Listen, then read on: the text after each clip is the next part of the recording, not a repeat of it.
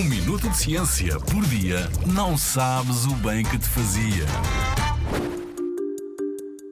O que é o microbioma? No nosso corpo não existem apenas as nossas células. Existem também muitos, muitos milhões de micro-organismos. Sabias? É verdade. Não estamos sozinhos.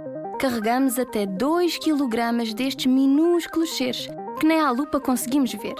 São bactérias, fungos, vírus que habitam diferentes zonas do nosso corpo, como a nossa pele, a boca e os intestinos, e formam grupos ou comunidades às quais chamamos de microbiota.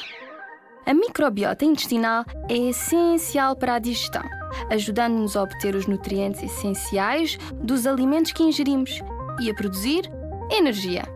Para além disso, é tão importante para a nossa saúde que tem ligação direta com o nosso cérebro.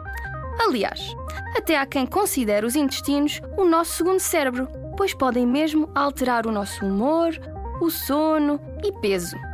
Comer comida saudável faz com que os micro-organismos do nosso corpo trabalhem bem para nós e melhorem a nossa saúde. Por isso, temos de tratar bem deles. Curioso para aprender mais?